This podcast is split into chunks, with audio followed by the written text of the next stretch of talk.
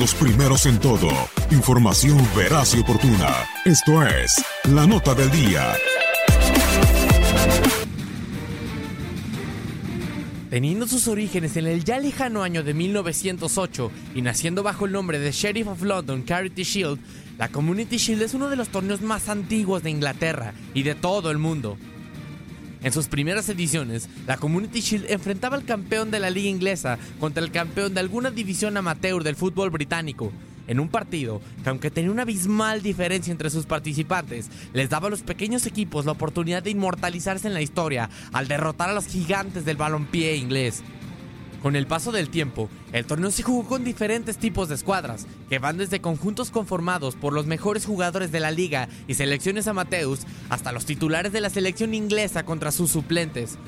No fue sino hasta 1974 cuando el secretario de la FA, Ted Crocker, tuvo la idea de que la competición se disputara entre los campeones reinantes de la FA Cup y la Liga Inglesa.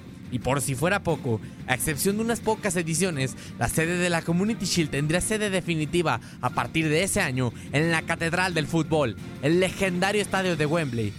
En caso de que un equipo lograra el doblete doméstico, este debería de jugar contra el subcampeón de la Premier League.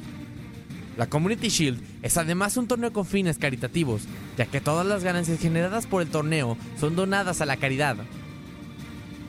De 1974 al año 2000, el tiempo en el que el antiguo estadio de Wembley fue anfitrión del torneo, la FA donó más de 5 millones de libras esterlinas a diferentes causas propuestas por los mismos clubes participantes. De The Shield se recuerdan grandes momentos como los más de 63 mil asistentes a la edición del 2004 o el clásico mancuniano jugado entre el Manchester City y el Manchester United en la edición del 2011.